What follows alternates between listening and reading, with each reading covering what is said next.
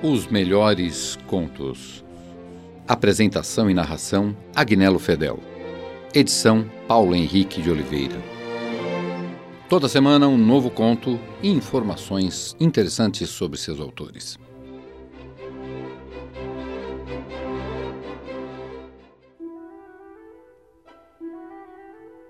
O autor de hoje é um autor pouco conhecido por todos. Nome dele, José Joaquim Medeiros e Albuquerque. Nasceu no Recife em 1867 e morreu no Rio de Janeiro em 1934. Teve uma intensa vida pública, sempre atuando em vários campos. Foi escritor, romancista, contista, professor, deputado estadual, deputado federal e memorista. Poucos devem lembrar-se, mas Medeiros de Albuquerque é o criador da letra do hino da República Brasileira. Como muitos adolescentes de sua época, fez os estudos secundários em Lisboa. Voltou ao Brasil em 1884 e, com 21 anos, já era poeta consagrado. Na política, destacou-se participando ativamente da campanha pela abolição e pela República. Nas letras, sua presença foi muito mais marcante. Colaborou em quase todos os jornais e revistas da época e publicou dezenas de volumes de ensaios e crônicas, escrevendo sobre os mais variados assuntos. Foi um dos fundadores da Academia Brasileira de Letras, junto com Machado de Assis, e também foi o autor da primeira reforma ortográfica brasileira, em 1907. Medeiros de Albuquerque merece o crédito de ter sido o primeiro escritor brasileiro a dedicar-se ao gênero policial. No seu livro Se Eu Fosse Sherlock Holmes, onde está incluído o conto que você ouvirá hoje, fica evidente, a partir do título, a sua admiração pelo mestre Arthur Conan Doyle, criador do mais famoso detetive do mundo. De Medeiros de Albuquerque, Se Eu Fosse Sherlock Holmes. Os romances de Conan Doyle me deram o desejo de empreender alguma façanha no gênero das de Sherlock Holmes. Pareceu-me que deles se concluía que tudo estava em prestar atenção aos fatos mínimos. Destes, por uma série de raciocínios lógicos, era sempre possível subir até o autor do crime. Quando acabara a leitura do último livro de Conan Doyle, meu amigo Alves Calado teve a oportuna nomeação de delegado auxiliar. Íntimos como éramos, vivendo juntos, como vivíamos na mesma pensão, tendo até escritório comum de advocacia, eu lhe tinha várias vezes exposto minhas ideias de detetive. Assim, no próprio dia de sua nomeação, ele me disse: Eras tu que devias ser nomeado. Mas acrescentou desdenhoso das minhas habilidades não apanhavas nem o ladrão que roubasse o obelisco da avenida. Filo, porém, prometer que quando houvesse algum crime, eu acompanharia a todas as diligências. Por outro lado, levei-o a chamar a atenção do seu pessoal para que, tendo notícias de qualquer roubo ou assassinato, não invadisse nem deixasse ninguém invadir o lugar do crime. Alta polícia científica, disse ele, gracejando. Passei dias esperando por algum acontecimento trágico em que pudesse revelar minha sagacidade. Creio que fiz mais do que esperar. Cheguei a desejar. Uma noite fui convidado por Madame Guimarães para uma pequena reunião familiar. Em geral, o que ela chamava pequenas reuniões eram reuniões de 20 a 30 pessoas da melhor sociedade. Dançava-se, Ouvia-se boa música e quase sempre ela exibia algum número curioso, artistas de teatro, de music hall ou de circo, que contratava para esse fim. O melhor, porém, era talvez a palestra que então se fazia, porque era mulher muito inteligente e só convidava gente de espírito. Fazia disso questão. A noite em que eu lá estive entrou bem nessa regra. Em certo momento, quando ela estava cercada por uma boa roda, apareceu Sinhazinha Ramos, Sinhazinha era sobrinha de Madame Guimarães. Casara-se pouco antes com um médico de grande clínica. Vindo só, todos lhe perguntaram: Como vai seu marido? Tem trabalhado por toda a noite com uma cliente. É admirável como os médicos casados têm sempre clientes noturnas. Má língua, replicou ela. Ele sempre os teve. Outra senhora, Madame Caldas, acudiu. Os maridos, quando querem passar a noite fora de casa, acham sempre pretextos. Voltei-me para o Dr. Caldas, que era advogado, e interpelei-o. Tem a palavra o acusado. O Dr. Caldas não gostou da afirmação da mulher. Resmungou apenas. Tolices de Adélia!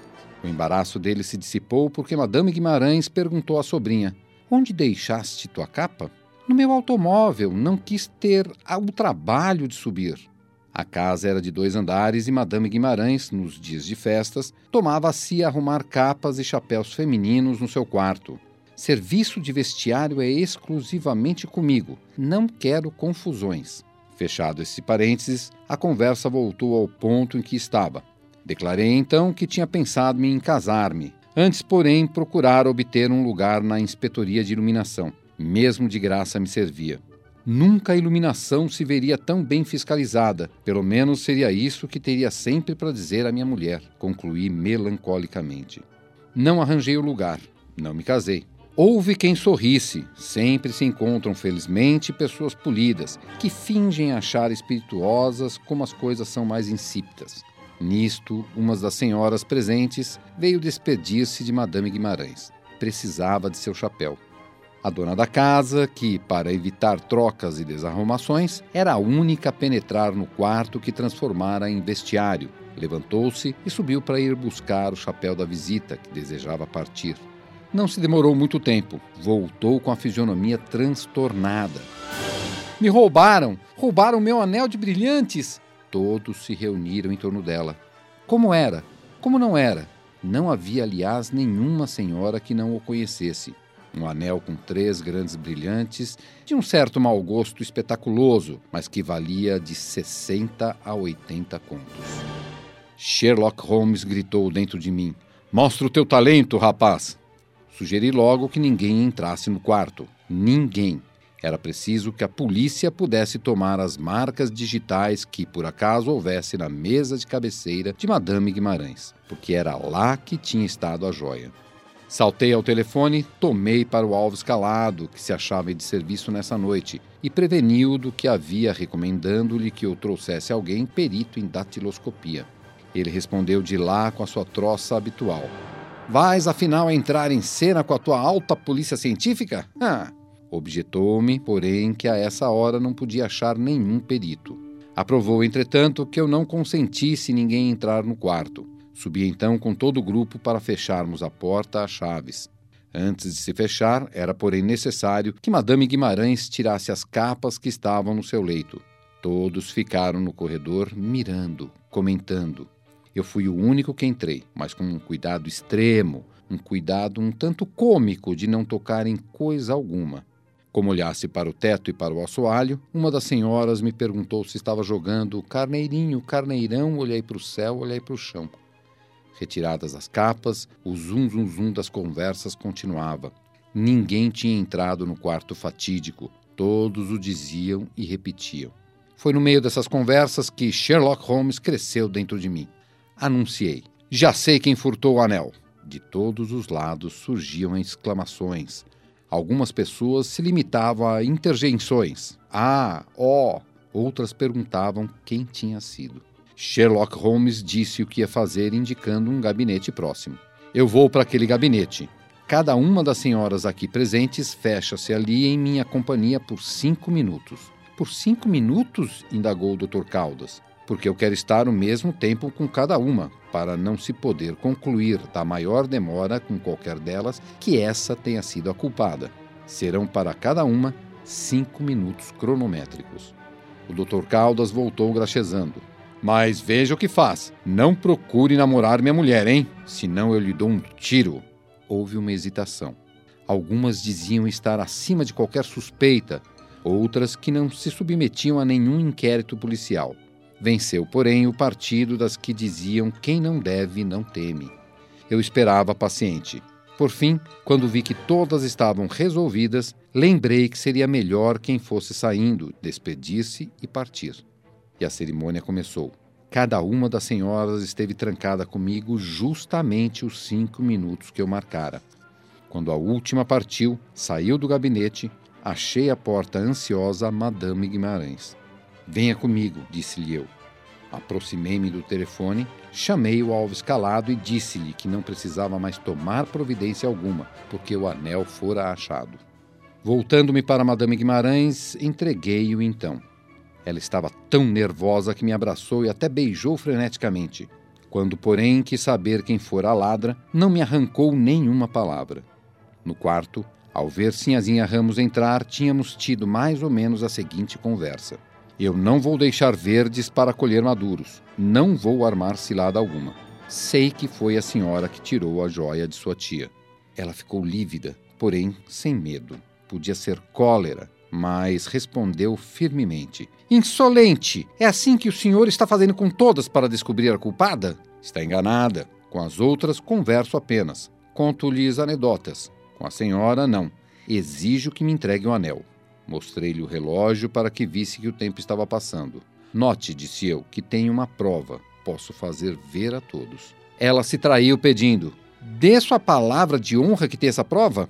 Dei mas o meu sorriso lhe mostrou que ela, sem dar por isso, confessara indiretamente o fato. E já agora, acrescentei, dou-lhe também a minha palavra de honra que nunca ninguém saberá por mim o que fez. Ela tremia toda.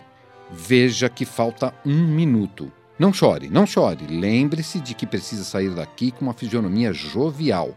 Diga que estivemos falando de modas. Ela tirou a joia do seio, deu-me e perguntou: Qual é a prova? Esta, disse-lhe eu, apontando para uma esplêndida rosa chá que ela trazia. É a única pessoa esta noite que tem aqui uma rosa amarela. Quando foi ao quarto de sua tia, teve a infelicidade de deixar cair duas pétalas dela. Estão juntos na mesa da cabeceira. Abri a porta. Sinhazinha compôs magicamente, imediatamente, o mais encantador, o mais natural dos sorrisos e saiu dizendo: Se este Sherlock fez com todas o mesmo que comigo, vai ser um fiasco absoluto. Não foi fiasco, mas foi pior. Quando Sinhazinha chegara, subira logo. Graças à intimidade que tinha na casa, onde vivera até a data do casamento, podia fazer isto naturalmente. Ia só para deixar a sua capa dentro de um armário. Mas, à procura de um alfinete, abriu a mesinha de cabeceira, viu o anel, sentiu a tentação de roubá-lo e assim o fez. Lembrou-se de que tinha de ir para a Europa daí a um mês. Lá venderia a joia.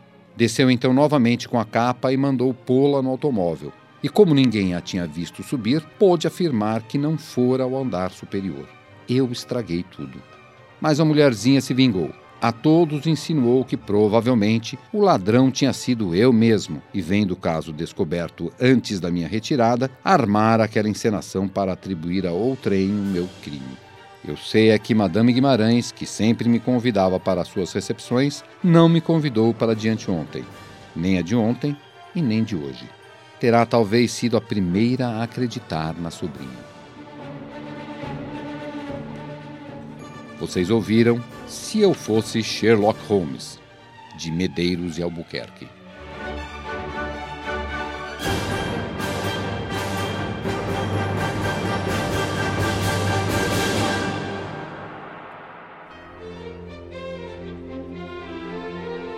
Os melhores contos. Apresentação e narração: Agnello Fedel. Edição: Paulo Henrique de Oliveira. Toda semana um novo conto e informações interessantes sobre seus autores.